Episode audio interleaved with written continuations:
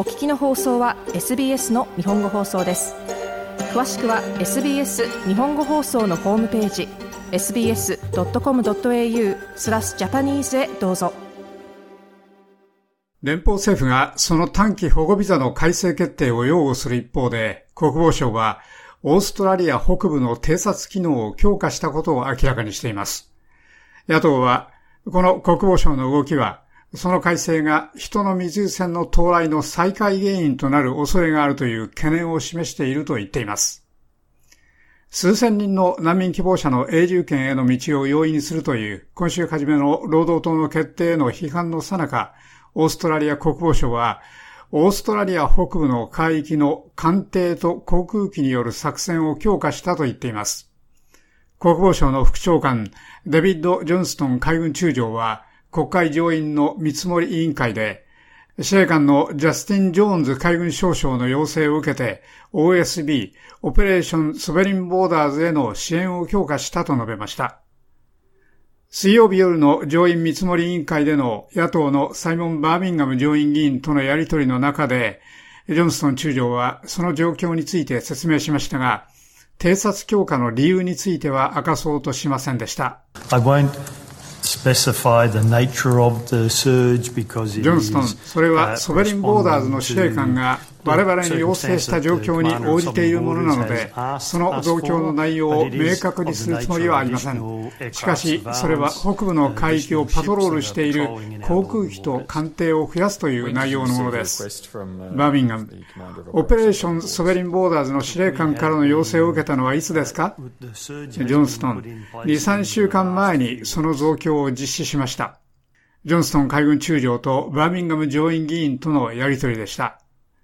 それは、労働党は国境の管理を弱めているという連邦野党からの批判につながりました。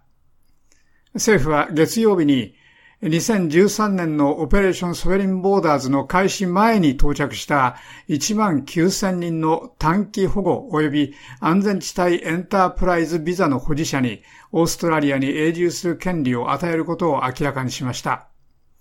野党の内務担当スポークスウーマンカレン・アンドリュース氏はその国防省の動きは、無許可のボートの到着のリスクが増えたためとしか思えないと述べました。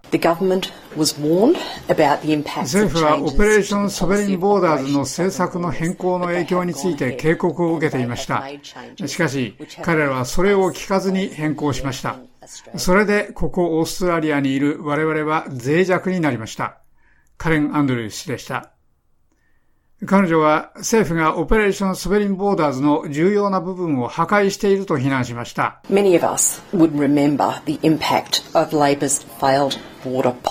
我々の多くは、労働党の失敗した国境政策の影響を覚えているでしょう。ボートの到着、海で死んでいく人々、人々が海から救出されている光景です。誰もそれが再び起きるのを見たくありません。アンドル氏でした。しかし、アンソニー・アルバニージー首相は、この野党の主張を退けました。この政府は人間性を弱めることなく国境については厳しくするつもりです。そしてそれは我々が選挙で通った姿勢です。それは我々が履行している姿勢です。アルバニージー首相でした。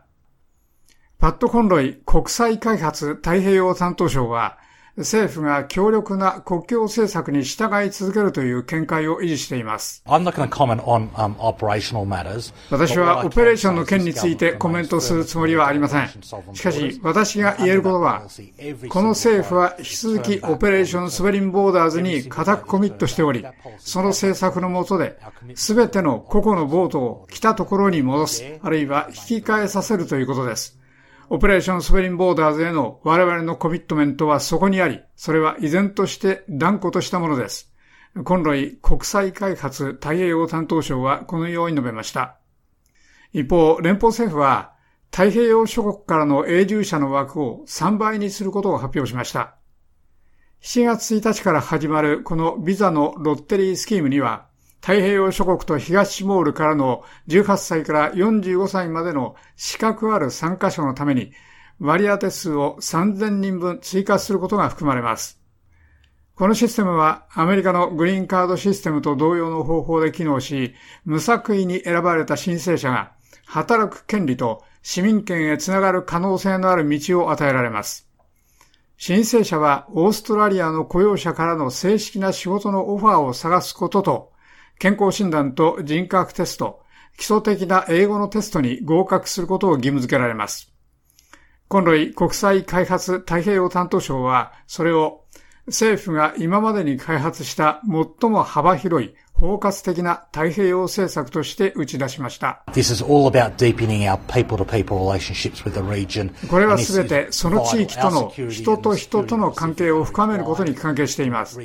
そしてこれは決定的に重要です。我々の安全保障と太平洋の安全保障は互いに絡み合っており、そこでの我々の関係を再建することが決定的に重要です。今来国際開発太平洋担当省でした。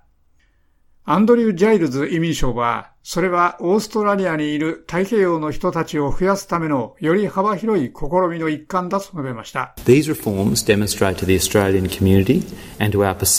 これらの改革は共通のニーズに焦点を合わせた太平洋のパートナーシップの強化をオーストラリア人コミュニティと太平洋のファミリーに見せるもので、優先事項はオーストラリアの国益と支援の安定性、繁栄、我々の地域の安全保障です。ジャイルズ移民省はこのように述べました。以上、SBS ニュースのサム・ベニアッチ・ブルックスのレポートを SBS 日本語放送の長尾久明がお伝えしました。SBS 日本語放送の Facebook ページで会話に加わってください。l i いいねを押してご意見ご感想をお寄せください。